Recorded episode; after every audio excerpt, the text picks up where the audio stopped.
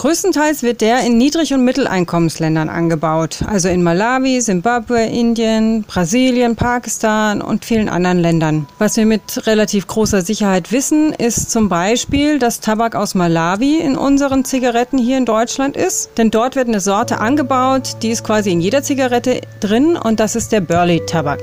Das ist Sonja von Eichborn vom Projekt Unfair Tobacco und ja, Rauchen ist immer noch ein Ding. Viele meiner Freundinnen und Freunde rauchen, ein paar Leute hier in der Redaktion auch. Früher habe ich auch selbst dazu gehört, immer noch draußen äh, die Raucherpausen mitgemacht, dann irgendwann aufgehört. Das war so vor ungefähr zweieinhalb Jahren. Und bei mir war das auch aus den alten Gründen. Also Rauchen ist schlecht für die Gesundheit, für die Zähne, die Kondition wird schlechter, das Ganze ist ganz schön teuer. Aber heute kommt noch ein Grund äh, dazu hier bei Mission Energiewende, über den ich nicht nachgedacht habe, bis Marisa Becker mich drauf gebracht hat. Denn Rauchen ist auch schlecht für die Umwelt. Mission Energiewende, der Detektor FM Podcast zum Klimawandel und neuen Energielösungen in Deutschland. Eine Kooperation mit dem Ökostromanbieter Lichtblick und dem WWF. Hi, ich bin Christian Eichler und jetzt hier mit Marisa Becker. Hallo. Hi.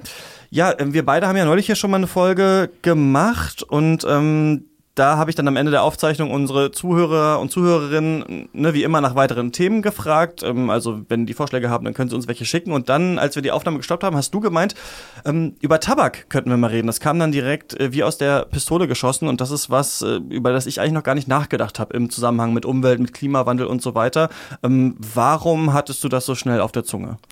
Also für mich war zu diesem Zeitpunkt irgendwie diese Diskussion um Zigarettenstummel total präsent, weil da gerade irgendwie in allen Medien drüber gesprochen wurde. Also man kennt das ja, man steht an der Bushaltestelle oder an der Tramstation und ähm, sieben Raucher um einen herum schmeißen, wenn die Bahn kommt, ihre Kippenstummel einfach auf den Boden und das eben, obwohl das sehr schlecht für die Umwelt ist und darauf wurde in diesen Berichten eben hingewiesen, weil Zigarettenfilter eben Rückstände von Nikotin, Ammoniak oder auch Schwermetallen enthalten und sie bestehen aus Plastik. Das heißt, wenn man sie auf den Boden schmeißt oder in die Umwelt, im Park oder so, dann ähm, zersetzen sie sich zu Mikroplastik und verseuchen dadurch das Grundwasser.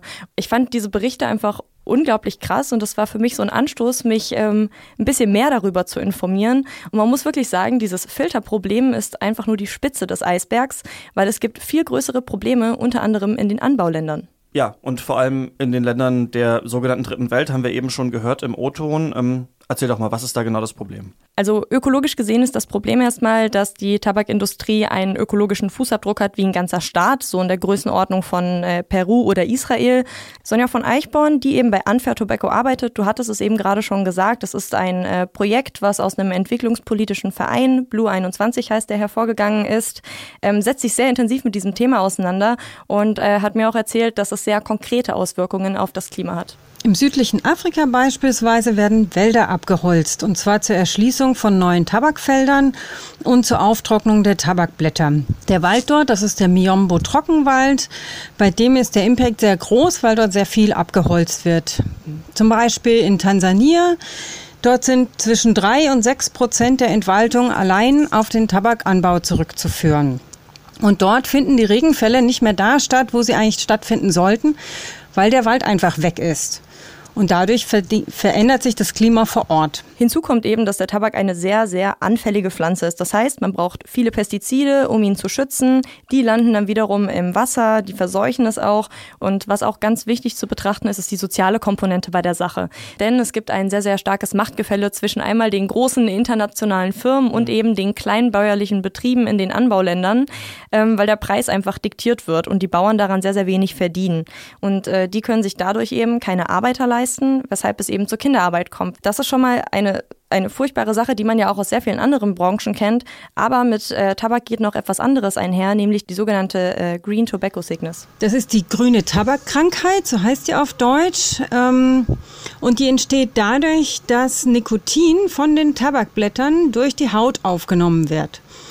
Nikotin ist ein fett- und wasserlösliches Nervengift und das haftet an den Tabakblättern dran. Bei den Arbeitern und Arbeiterinnen führt das zu Vergiftungen, zum Teil sehr schweren Vergiftungen. Die Symptome sind zum Beispiel Übelkeit, Schwindel, Herzrasen, Kreislaufprobleme. Und weitere Symptome wie Durchfall beispielsweise sorgen dafür, dass gerade Kinder dehydrieren können und dann eben zum Teil auch versterben. Also man hat in diesen Ländern eben sehr wenig bis gar keinen Arbeitsschutz. Okay, also das heißt, wenn man Tabak konsumiert oder raucht, ähm, dann finanziert man damit ja im Endeffekt also Kinderarbeit, das kann man so sagen. Leider ja. Gibt es denn trotzdem irgendwie faire Alternativen? Also man könnte sich auch vorstellen, zum Beispiel ähm, Tabak aus Deutschland. Also es gibt in Deutschland äh, noch Tabakbauern, äh, circa 100 Stück. Das, was hierzulande produziert wird, ist mengenmäßig aber absolut nicht vergleichbar mit dem, was eben im Rest der Welt produziert wird.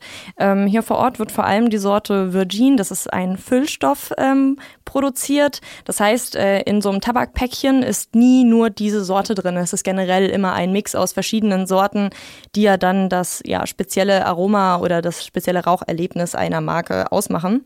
Und ich habe mit Sven Pleschke vom Bundesverband der deutschen Tabakpflanzer gesprochen und er hat mir erzählt, dass man bis vor ungefähr einem Jahr noch äh, Tabak mit einem Anteil aus Deutschland kaufen konnte. Das war dann Biotabak aus der Pfalz. Das hat sich jetzt aber geändert. Bei uns in der Pfalz wird Biotabak angebaut, der sich großer Beliebtheit erfreut hat. Nur leider hat der Gesetzgeber verboten, mit regionalem Bezug zu werben. Ergo, der Hersteller durfte auf seinen Verpackungen nicht mehr die Produktinformation preisgeben, dass der Tabak unter besten sozialen, ökologischen Bedingungen, also Bioanbau, hier vor Ort in der Pfalz angebaut wurde. Entsprechend musste man sich leider aus dem Markt zurückziehen. Genau, und den Hersteller, den er da anspricht, das ist der Hersteller Santa Fe aus Amerika. Ähm, kennt man wahrscheinlich eher für seine Marke American Spirit. Ja, stimmt. Das ist jetzt auch so eine Marke, die ich im Kopf gehabt hätte. Die Freunde von mir rauchen, die es in Bioläden oft gibt, ne? American Spirit. Ähm, Tabak, äh, warum, also warum darf da nicht mit diesem regionalen Bezug geworben werden? Das wird von der EU-Tabakproduktrichtlinie verboten. Das wurde in Deutschland als äh, ja, Tabakerzeugnisgesetz umgesetzt. Und dort heißt es, dass man eben keine irreführenden werblichen Inhalte auf die Packung ähm, drucken darf. Und dazu zählt der Gesetzgeber eben auch die Herkunft und die Tatsache, dass es Bio ist, weil das das Produkt eben natürlicher und besser wirken lässt. Und das halten sie eben vor dem äh, Hintergrund, dass Tabak ein gesundheitsschädliches Produkt ist, für irreführend.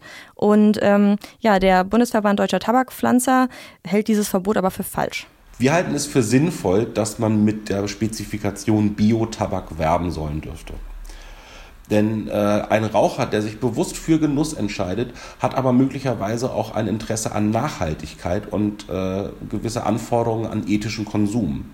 Wenn der Gesetzgeber nun allerdings es den Herstellern verbietet, auf der Produktoberfläche damit zu werben, dass es beispielsweise heimischer Tabak in Bioanbau aus der Pfalz ist, dann ist das kontraproduktiv. Das ist dann eben eine Abwägung zwischen der Orientierung für den Raucher einerseits ähm, und der Verharmlosung des Rauchens auf der anderen Seite, weil man sich dadurch eben auf so einer sicheren Seite wiegen könnte. Deshalb ist der deutsche Tabak in eine Nische gerutscht, nämlich den Premium-Wasserpfeifentabak. Den bekommt man okay. aus Deutschland. Ähm, aber Zigaretten aus Deutschland oder mit deutschem Tabak sind eigentlich keine faire Option, weil man es A nicht erkennt und B es auch eigentlich faktisch nicht mehr stattfindet. Das ist aber ein ganz schön spannendes Dilemma, finde ich eigentlich. Ne? Also eigentlich kann man sich auch so ein bisschen reindenken. Also eigentlich ja gut, Tabak soll ja nicht verharmlost werden. Und wenn man draufschreibt, hier super Biotabak, dann denken das die Leute vielleicht, aber eben auch schlecht. Denn wer, ja, wer eben raucht und das aber trotzdem immerhin dann nachhaltig für andere Menschen und die Umwelt machen will, der oder die kann ja dann ja gar nicht rausfinden, wo es nachhaltigen Tabak gibt. Oder geht es doch irgendwie? Also gibt es ja, gibt's faire Zigaretten zum Beispiel? Weil es gibt ja ein Fairtrade-Siegel für Nahrungsmittel, aber bei Tabak habe ich das jetzt so noch nicht gesehen. Ja, es gibt ein Fairtrade-Siegel, allerdings nicht für Zigaretten und äh, das wird auch definitiv nicht kommen, weil Transfer, also das ist der Verein, der das äh, ja, Fairtrade-Siegel vergibt, ähm, sich weigert, den Tabak zu zertifizieren. Da wurde sich vor einiger Zeit in einer Versammlung mit den Mitgliedern äh, darauf geeinigt und äh, dabei wollen sie auch bleiben. Und für Sonja von Eichborn von Unfair Tobacco ist das auch genau die richtige Entscheidung. Naja, Tabak ist halt kein ganz normales Konsumprodukt. Man muss sich schon vor Augen halten, dass das kein Nahrungsmittel ist. Zigaretten, die töten jeden zweiten Nutzer, jede zweite Nutzerin. Und sie machen viele Menschen langfristig krank. Wenn wir uns aber den fairen Handel anschauen, dann steht das für fairen Anbau, für Arbeitsschutz und so weiter aber eben auch dafür, dass die Produkte gut sind und keinen Schaden anrichten. Dass sie aus sozialer und ökologischer, aber auch gesundheitlicher Sicht vertretbar sind. Und das ist bei Tabak nicht der Fall. Soweit gehe ich da jetzt auch so ganz persönlich total mit, aber diesen Menschen muss ja trotzdem geholfen werden. Also das ist ja kein tragbarer Zustand, den man so einfach hinnehmen kann. Und Transfer bietet da tatsächlich auch keine Lösungen an, Unfair Tobacco aber schon.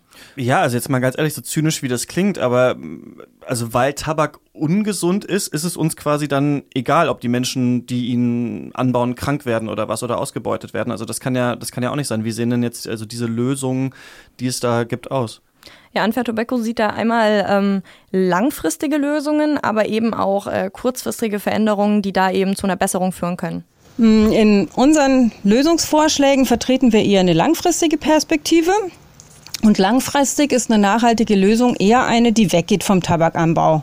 Und dazu müssen kleinbäuerliche Betriebe unterstützt werden, damit sie ihren Lebensunterhalt mit unterschiedlichen anderen Anbaupflanzen verdienen können. Und zwar möglichst nicht in ab direkter Abhängigkeit äh, von multinationalen Konzernen. Und kurzfristig wünschen wir uns besseren Arbeitsschutz und dass die Staaten, in denen Tabak angebaut wird, sich mehr dafür einsetzen, dass die Verträge fairer ausgestaltet werden. Also sie wollen eben die Arbeitnehmerrechte stärken und langfristig aber weg vom Tabakanbau. Stattdessen eben in Form von Entwicklungsprojekten BäuerInnen dabei unterstützen, beispielsweise Pflanzen wie Soja anzubauen und eben auf Tabak zu verzichten. Ja, klingt für mich ein bisschen schwach muss ich sagen. Also auch im Zitat, wir wünschen uns besseren Arbeitsschutz, wir wünschen uns, dass die Staaten sich mehr dafür einsetzen. Also ich meine, es gibt ganz ehrlich gesagt, das ist eine Realität, viele Leute, die rauchen, also ja, können die das irgendwie nachhaltig machen oder ja, kann denen das eigentlich egal sein, was die für Zigaretten kaufen?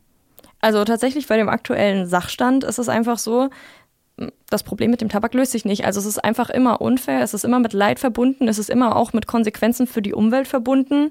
Und ähm, ja, also das ist tatsächlich ein Bereich, wenn man sich irgendwie ja fairer aufstellen will, nachhaltiger aufstellen will, darauf achten möchte, muss man tatsächlich erst alle anderen Bereiche umstellen und das irgendwie ganz weit hinten anstellen oder eben ja aufhören.